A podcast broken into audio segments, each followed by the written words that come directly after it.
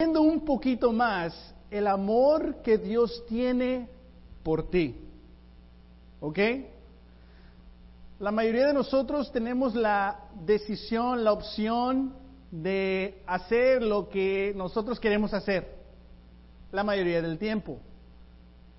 Ya si haces el bien o el mal, tú tienes esa, ese derecho. Dios te ha dado ese derecho que tú decidas qué vas a hacer con tu vida. Obviamente Dios te quiere influir, que lo sigas, que lo obedezcas, pero si no lo quieres seguir y obedecer, Dios te respeta y dice, esa es tu decisión, obviamente no, no estoy de acuerdo con esa decisión, va a haber consecuencias muy graves en tu vida y en tu eternidad, pero es tu decisión. So, tenemos mucha opción y decisión en, en qué tenemos que hacer en nuestras vidas. Ahora, ninguno de nosotros tenemos el derecho de definir el amor que Dios tiene por nosotros. Tú no tienes la opción de definir el amor que Dios tiene por ti. Porque ese es el amor que Dios decide tener por ti. Ya si no lo entiendes, ya si no lo aceptas o lo niegas, eso está en ti. Pero tú y yo no tenemos el derecho de definir el amor que Dios tiene para nosotros. ¿Me explico?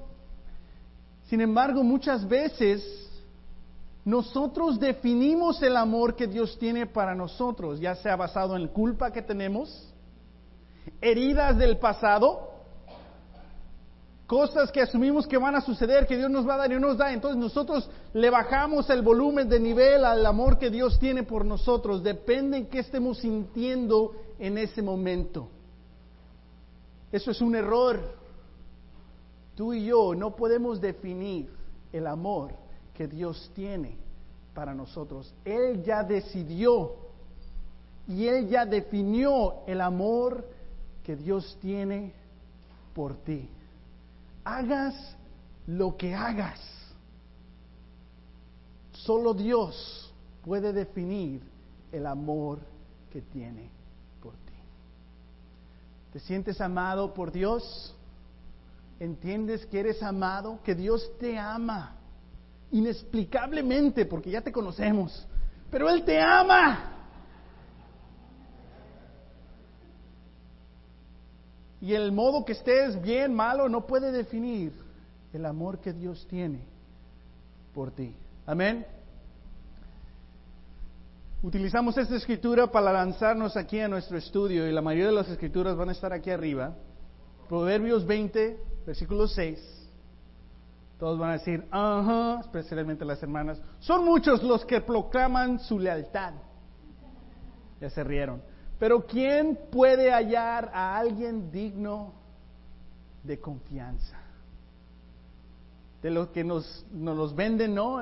Cosas en la tele, en la radio, todos proclaman esto, te va a hacer tu vida más fácil. Unas cosas sí, unas cosas no.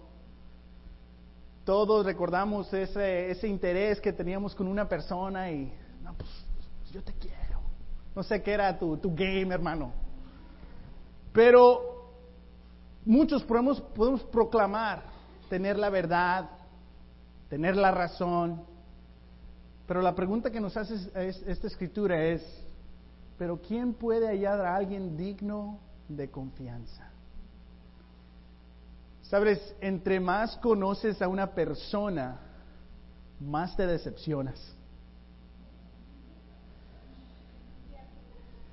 Recuerdo hace 15 años, durante esta etapa, yo estaba estudiando la Biblia por primera vez como adulto en nuestra iglesia, ahí en el, con los universitarios, en Long Beach City College.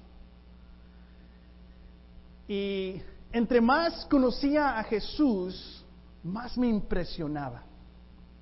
Yo crecí sin papá, mi papá no estaba en mi vida, después te cuento ese cuento, bueno, no es cuento, es una verdad medio triste, pero después te la cuento. Y como un joven que no tiene a su papá, tú buscas identificarte con otros hombres.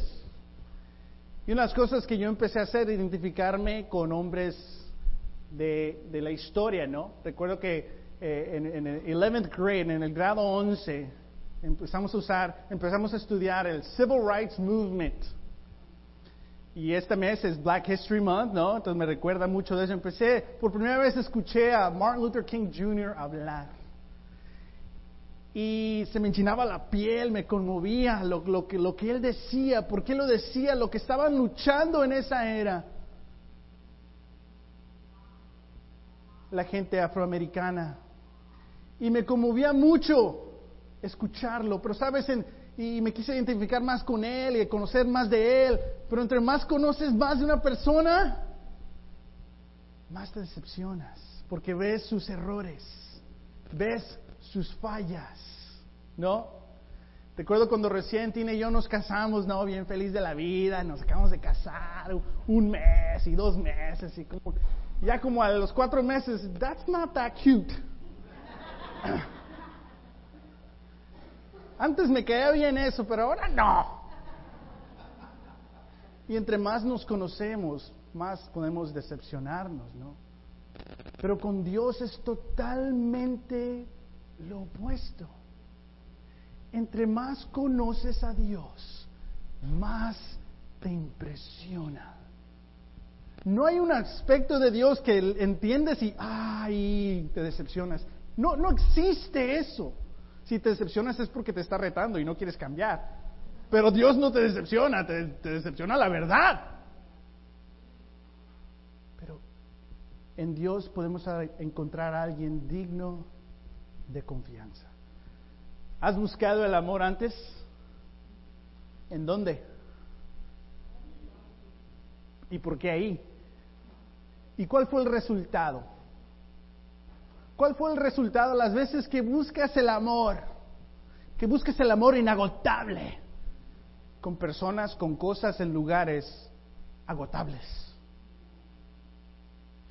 La gran mayoría de las consecuencias de nuestra vida que actualmente estamos sufriendo es porque buscamos amor inagotable en lugares, personas y cosas agotables. ¿A poco no? Entonces vamos a buscar hoy un poquito más este amor inagotable que simplemente y solamente existe con Dios.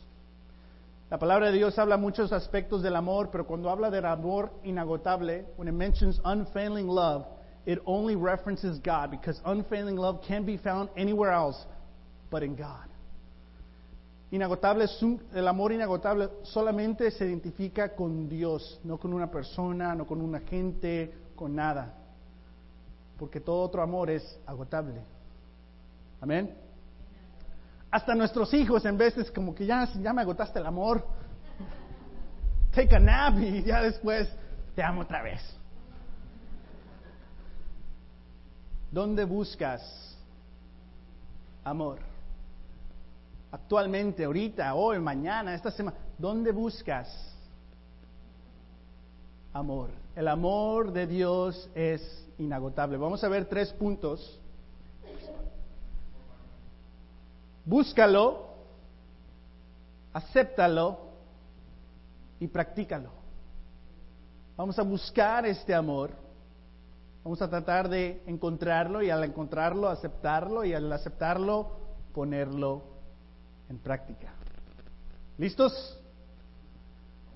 En sus marcos, no, esa era otra, ¿verdad? Búscalo. Proverbios 21, 21. El que busca la justicia y el amor inagotable encontrará vida, justicia y honor. ¿Qué buscas? ¿Dónde buscas amor? Todos buscamos, todos necesitamos, todos deseamos amor, ya sea de nuestra pareja, ya sea de nuestras amistades, nuestra familia, iglesia, todos buscamos amor. La palabra dice, busca la justicia y el amor inagotable. Una clave, ¿no? Que no solamente el amor inagotable, pero lo justo también. Porque a veces podemos buscar amor inagotable, pero no es justo, no es, todavía no es su tiempo. Y podemos tomar un paso adelante. Pero cuando buscamos la justicia, el amor, dice, la encontrarás vida, justicia y honor. Salmos 17, 7. Muéstrame tu amor inagotable de maravillosas maneras con tu gran poder rescatas a los que buscan refugiarse de sus enemigos. No sé si tienes enemigos, algunos de nosotros sí, todavía. Pero todos tenemos batallas, luchas, en nuestra mente, en el trabajo, físicas, y todos buscamos refugio de estas batallas. ¿En dónde buscas refugio tú? ¿En comprar cosas? ¿En tener más experiencias, más aventuras? ¿El alcohol, en las drogas? ¿En simplemente apagar el, cerebro y, una película, otra película, otro show? pero todos buscamos refugiarnos en algo cuando tenemos dolor, cuando tenemos peligro. La palabra de Dios dice, lo que necesitas y lo que tú deseas, lo que tu alma está pidiendo es un amor inagotable. Búscalo en mí. Refúgiate en mí. Número dos, acéptalo. Y creo que te haces esa pregunta, ¿cuál es el paso más difícil para ti? ¿Buscar el amor inagotable de Dios, aceptar el amor inagotable de Dios o practicar el amor inagotable de Dios. ¿Cuál es, el paso más difícil para ti? Dice Salmo 13, 7, dice, pero yo confío en tu amor inagotable, me alegraré porque me has rescatado. Se leyó esta escritura antes, acabamos de cantar esa canción, ¿no? Yo te clamé y tú, tú me viniste a rescatar. En veces no confiamos en el amor inagotable de Dios porque tal vez no viene a nuestro tiempo o a nuestra manera y no confiamos. No aceptamos ese amor inagotable. Para mí este es un paso muy difícil. Como ya te conté, yo crecí sin un papá. No hay una memoria emocional, una conexión emocional con esta figura de padre en mi vida. No la hubo, no la hay, nunca la voy a tener. No tengo una memoria donde mi papá me está enseñando algo, donde me corrige, donde me entrena, donde me anima, donde me apoya. No existe esa memoria, esa vida ya. Nunca la voy a pasar. Y nuestra, como vemos a nuestro papá físicamente, Muchas veces vemos a Dios espiritualmente. Entonces el reto para mí, si mi papá nunca estuvo ahí, no tengo esa memoria emocional, en veces no siento esa emoción, esa conexión con Dios emocional. ¿Me, explico? Y al no sentir eso, hombre latino, mexicano, medio emocional, al no sentir ese amor me siento como, no me quieres, ¿dónde estás? Estoy haciendo algo mal, no estoy cerca de Dios porque no, no siento. Pero esto dice, confía, es decir, entiende que Dios te ama. Tal vez no lo sientas, pero eso no significa que no te ama. Yo muchos aspectos de Dios no voy a, no, no voy a sentir porque no, hubo esa ausencia en mi, en mi vida. Pero puedo entender a través de las escrituras de que lo que siento, esa distancia de Dios no es verdadera porque la escritura me dice que Dios está cerca. Entonces, ¿qué tengo que hacer con este amor? Aceptarlo. Aceptar la verdad bíblica más que las emociones de este corazoncito mexicano acepta el amor de Dios. Es por eso que yo y tú, tú y yo no podemos definir el amor que Dios tiene por nosotros. Todos estamos heridos, incompletos. Pero Dios es perfecto. Acepta el amor. Me gozaré y me alegraré en tu amor inagotable porque has visto mis dificultades y te preocupas por la angustia de mi apariencia. No, de mi alma. Que Dios nos disciplina, Dios nos guía, nos, nos anima comenzando en el alma. Pero nosotros nos enfocamos en lo externo, en lo que necesitamos, algo material, algo físico, o cómo nos vemos. Cómo nos vemos afecta mucho cómo nos sentimos, ¿no? Te pones algo nuevo y, ah, algo que no te gusta y, ah. Y en de eso guía, ¿no? El amor de Dios. Llega a salir, ah. pero Dios no se preocupa en tu apariencia. La verdad casi no le importa. Pero lo que sí le importa, intencionalmente, apasionadamente, es tu alma. Ahora, que te importe tu apariencia, amén. Te penas. Pero dice esta escritura, yo me gozaré y alegraré en tu amor inagotable, porque tú ves mi dolor, el de mi alma. No dudes que Dios te ama. No dudes que Dios no ve la aflicción de tu alma y de tu corazón. Él las ve y Él tiene por ti un amor inagotable, an unfailing love. Acéptalo. Ciertamente, en inglés, for sure. Just kidding. Ciertamente tu bondad y tu amor inagotable me seguirá todos los días de mi vida, menos cuando ande de mal humor. No, todos los días de tu vida, ya estés enfocado en Dios o distraído, eso no cambia el amor que Dios tiene por ti. Acepta este amor inagotable que Dios tiene por ti. Me seguirán todos los días de mi vida y en la casa del Señor viviré por siempre. Esto no es una emoción, aunque lo dice emocionadamente ahí el, el Salmo, pero es un entendimiento. Dios está conmigo le importo a Dios. Tú le importas a Dios. Tal vez no le importes a otras personas. I'm sorry. Pero le importas a Dios todos los días. Dios está presente en tu vida, consciente de tu alma, de tu corazón.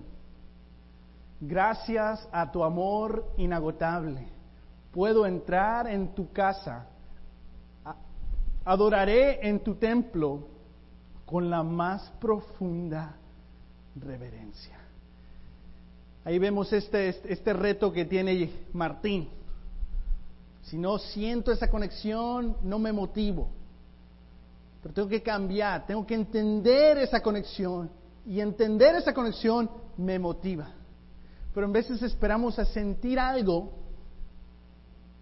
para acercarnos a Dios. Y si no tomas café, pues ya no te acercaste a Dios porque estás cansado todo el día. Es un peligro. Primero que todo tenemos que entender el amor que Dios tiene por nosotros. Gracias a tu amor inagotable, entiende el amor que Dios tiene para Él. Puedo entrar en tu casa, adoraré en tu templo con la más profunda de entender a ser profundo con Dios. Hace 15 años, en marzo 25, cumplo 15 años como cristiano. Fue la noche que, me bauticé. Me iba a bautizar el marzo 23, pero no llegué a mi bautizo. Dice, ¿por qué, Martín? Cambiaron todo el calendario y dijeron, no, pues el devocional este viernes con el College Ministry va a ser el bautizo de este muchacho Martín. La mitad no me conocían quién era. Y hicieron mi, ese viernes devocional el bautizo de Martín. Y a las siete y media, y no, pues es mexicano, llega tarde, ¿no? 7.45, no es que no manejan en bicicleta, la burra ahí, después te cuento. No llegó.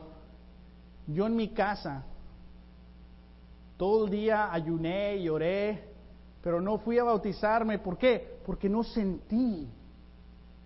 No sentí ese, ese, ese, ese eso. ¿Qué es eso? Pues eso. Es que no pasó. Llegué ahí como a las nueve y media, ¿no? Hey, pues no pasó. ¿Qué, qué, qué no pasó? Nada. No sentí. ¿Sentiste qué? Pues it. What's it? It didn't happen. What's it? I didn't feel it. What are you talking about? En mi mente yo pensé que iba a tener un, una emoción estás listo, vamos, carga tu toalla, hermano. La verdad, no sabía qué esperar, pero esperaba que iba a sentir algo.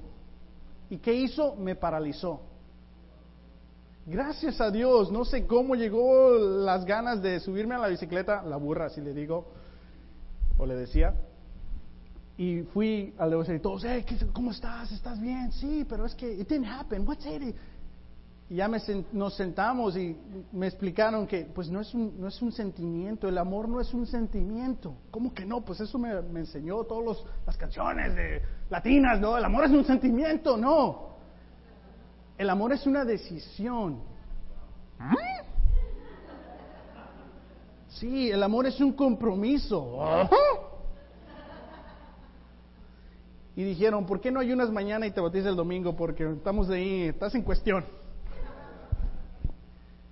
Y el domingo no sentí nada, pero tomé la decisión y el compromiso de hacer a Jesús el Señor de mi vida. Sin embargo, 15 años después todavía batallo con eso, de no sentirme cerca de Dios. Pero como te sientes no significa que no estás cerca de Dios. Si hay una conexión, pero el paso, el primer, número uno es aceptar que Dios te ama inagotablemente. ¿Cuántos de ustedes se levantaron hoy? Ah, me amas inagotablemente a lo mejor uno o dos de ustedes, ¿no? Yo me despierto cansado. No sé cómo es eso, ¿no? Acabo de dormir, pero me despierto cansado. Y los niños ya, ya, ya saben cómo abrir la puerta del cuarto y se meten y se suben y amanece uno con un pie acá. ¿Qué pasó? A su cuarto. Pero Dios puede cambiar tus emociones, pero el paso número uno es aceptarlo mentalmente, entender que Dios te ama. Y después puedes entrar a tiempo de oración. Y en tu tiempo de oración llega la emoción. Hasta rimó, ¿verdad? Escríbanlo, escríbanlo. Paso número tres, practícalo. Primero tienes que buscarlo. Cuando lo encuentras, lo aceptas y cuando lo aceptas, ahora ponlo en práctica. Derrama tu amor inagotable sobre los que te aman. Haz justicia a los de corazón sincero. Tener este, este entendimiento que Dios te ama te cambia tus emociones y te cambia tu corazón. Porque usualmente nuestro corazón naturalmente es mentiroso engañoso. Pero el entender que Dios te ama puede transformar tu corazón, hacer tu corazón sincero. Que ya no tienes que fingir, porque ya sabes que Dios sabe. Y más le tememos a Dios, que ya sabe, que a la persona enfrente que pues, no sabe, le puedes decir lo que tú quieras. Pero podemos tener esa conciencia de este Dios. ¿Cómo voy a traicionar a este amor inagotable? Pues aunque me vea mal, voy a hacer lo correcto, voy a ser sincero, sincera. Pues siempre estoy consciente de tu amor inagotable y he vivido de acuerdo con tu verdad. Paso número tres, ya que aceptamos esta verdad, este amor inagotable, dice aquí, ya que, ya que estoy consciente, ahora puedo vivir en tu verdad. No en mi verdad, no en la verdad de otros, pero en la verdad de Dios. Y en veces queremos obedecer a Dios sin aceptar que Él te ama y simplemente lo haces por obligación. Y te enojas y te apagas y le echas la culpa ahí a tu líder Martín. Arrepiéntete, no te creas. Otra. 25.10, Salmo 25.10. El Señor guía con fidelidad y amor inagotable a todos los que obedecen su pacto y cumplen sus bendiciones. No, sus exigencias. Dios nos exige mucho, ¿no? En veces es una carga ser un cristiano. Hasta te enojas. Ah, ¿Para qué acepté la salvación de la eternidad? No dices eso porque luego te sientes mal, pero en veces sientes una carga el ser cristiano. Si no fuera cristiano, ya hubiera dicho esto a mi jefe, a mi jefe, y ya hubiera agarrado más dinero y el carro, ya, ya. Pero tengo que ser sincero. En veces es una exigencia. ¿No? Pero después recordamos, pero, pero confío en Él. Pero Él me ama inagotablemente. Prefiero honrar su amor que recibir esto fácilmente. Y dice aquí que al practicar este amor comienzas a obedecer su pacto. Si te encuentras continuamente no obedeciendo a Dios, toma un paso atrás. Tal vez no has aceptado ese, ese amor que tiene por ti. Si no lo sabes aceptar, tal vez ni siquiera lo estás buscando. Busca, acepta y ponlo en práctica. Primer Juan 2, 1, y ahorita vamos a tomar comunión, cantar dos canciones y tomar comunión. La primera carta de Juan, capítulo 2, versículo 1. Oscar me recuerda. Si alguien afirma, yo conozco a Dios, pero no obedece los mandamientos de Dios, es un mentiroso y no vive en la verdad. De nuevo, vemos este peligro en, pues, pues yo me siento bien, mi intención es buena, y te sale el acento ahí. Pero si no obedeces, tu intención no tiene mucha credibilidad. Dios te dice, sí, dices que me obedeces, pero no me obedeces, estás echando mentiras. Y la verdad, la verdad no vive en ti. ¿Por qué? Porque estás enfocándote en lo que tú, tus intenciones, más que en la verdad. Continúa esta escritura. Pero los que obedecen a la palabra de Dios demuestran verdaderamente cuánto lo aman. ¿Cómo mostramos el amor a Dios? Obedeciéndolo. ¿Quieres decirle a Dios, te amo? Obedécelo. Y al obedecerlo le estás diciendo, tú me amas inagotablemente y yo voy a vivir para ti siempre. Nuestra respuesta al amor de Dios es obedecer, cumplir nuestro pacto y sus exigencias. Dice aquí, así es como sabemos que vivimos en Él. El que dice los que dicen que viven en Dios deben vivir como Jesús vivió. Es necesario vivir como Dios vivió. Este es el fruto de buscar este amor, de aceptar este amor y de ponerlo en práctica. Tu primera audiencia es Dios y Él ve lo que haces cómo vives. Tú obedeces a Dios porque amas a Dios, no para verte bien en un grupo religioso. Concluimos, si puedes abrir tu la palabra, la poderosa, segundo Corintios capítulo 5, versículo 2. Segundo Corintios capítulo 5 perdón, versículo 21. 2 Corintios 5, 21.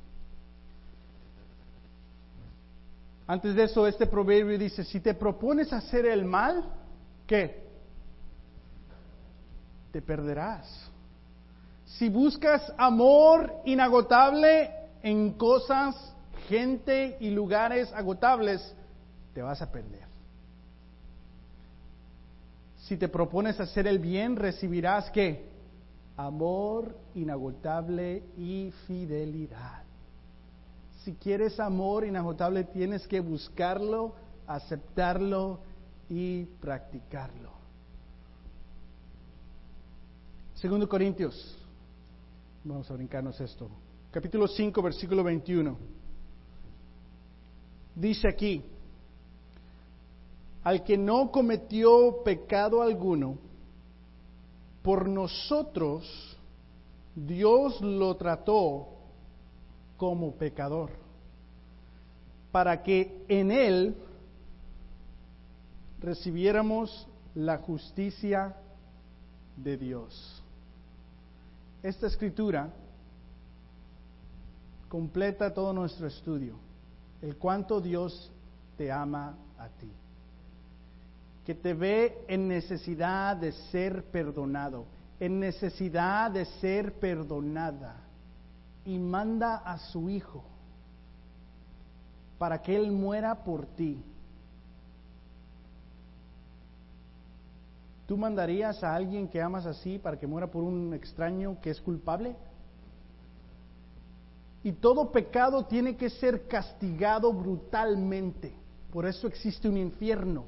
No podemos hablar del amor de Dios sin mencionar el infierno. ¿Por qué te ama inagotablemente? Porque sabe cómo va a ser y lo que es el infierno y te quiere rescatar de eso. Pero tiene que haber un sacrificio para el perdón y manda a su propio Hijo. Este es el amor inagotable. Que ante Dios tú vales la muerte de Jesús. Tú vales la muerte de Jesús para Dios. Así te ama. ¿Por qué lo ignoras? ¿Por qué esperas a sentir y busca, acepta, practica? Aquí dice, así, así al, quien, perdón, al que no cometió pecado alguno, por nosotros, dice, Dios lo trató como, como pecador. Dios trató a su Hijo Jesucristo como pecador por ti. ¿Cómo lo trató? Lo abandonaron sus amigos, lo acusaron falsamente lo torturaron, lo acusaron, lo insultaron, lo crucificaron.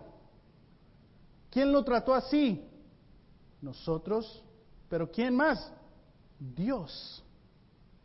Así te ama Dios, que Él trató a Jesús brutalmente por ti. ¿Por qué? Porque te ama inagotable mente. Si los músicos pueden parar, por favor. Vamos a cantar dos canciones. Piensa en estos tres pasos. Te dejo con esto. El amor de Dios es inagotable. Búscalo en el ejemplo de Cristo. Acéptalo confiando en las escrituras más que en tus emociones.